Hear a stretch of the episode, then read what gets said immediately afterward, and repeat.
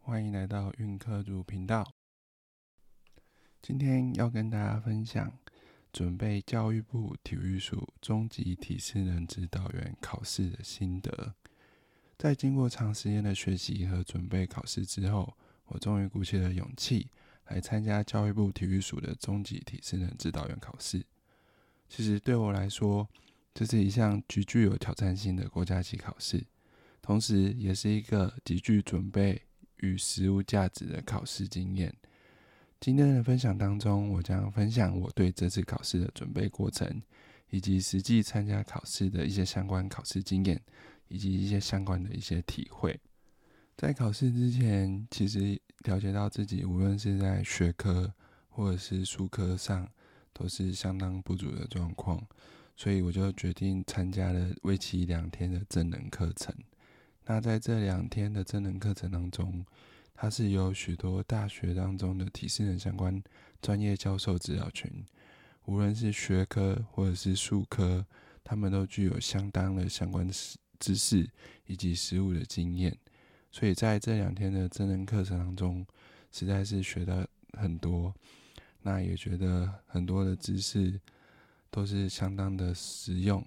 让我补足了过去所不了解的一些相关的知识，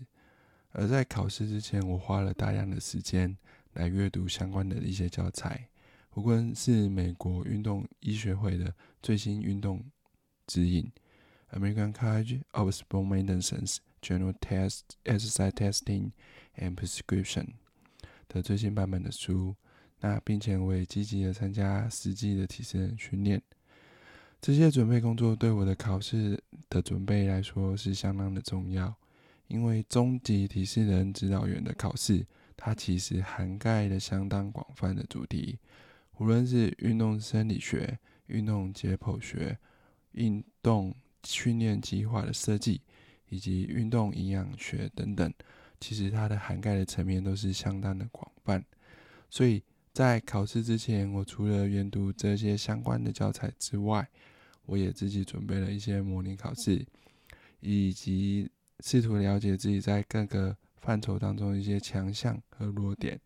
这也帮助了我学习的重点的一些调整，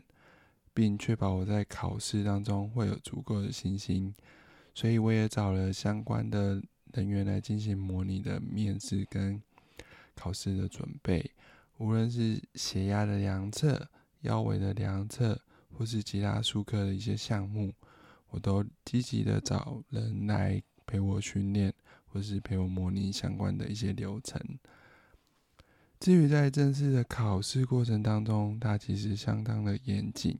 以及相当的严格。每个考试都必须要准备准考证，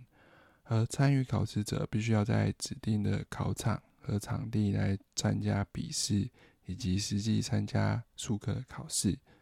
而在学科的笔试当中，它其实涵盖了很多范围的体适能相关知识，无论是运动生理学、运动心理学、运动营养学，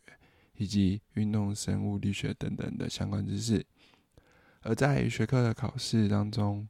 绝对绝对需要参与考试者能够充分掌握学科的知识的能力，并且能够理解考试题目的相关概念。最后，则是要能够实际运用在实际的情境当中。最后，数科的操作考试则是更加的具体。参与考试者必须要在专业的教授、资师资群以及业界相关的领导老师的严格把关底下，来模拟客户运动的体适能设计，而展现充分实物运动的执行以及指导能力。然后，并且能够在执行。运动计划的过程当中，来确实的评估客户所目前的体适能状况，还有他的水准，然后进而制定安全又有效的训练计划，以及提供适当并且恰当的体适能指导，还有提供正向的一些反馈。这些对于呃运动指导员来说，其实都是相当的重要。所以在参加这次的考试，让我更了解体适人指导员所应该具备的专业特性，以及他的一些相关的责任。所以指导社会大众保持健康和进行有效的健身运动，其实是一项相当重要的工作，以及相当庞大的社会责任，也需要每个提示人指导员能够持续的学习和不断的更新自己的相关提示人知识的一些热情，而整个过程，无论是考试或是准备的过程，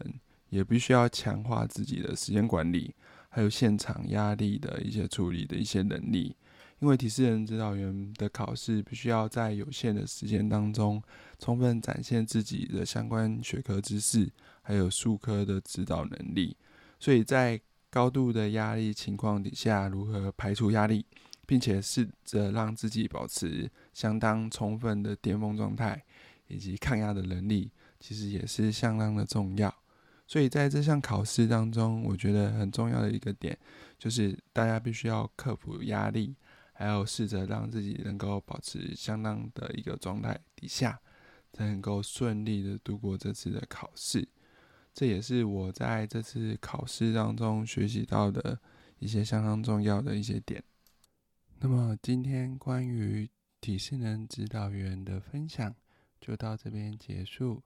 如果你对于体适能训练或者是重量训练以及其他有关于运动科学的相关问题感到兴趣的话，可以到脸书粉丝专业或者是其他的社群媒体专业，以“我是运科组”为关键字搜寻，都可以找到相关的联络平台跟我联系哦。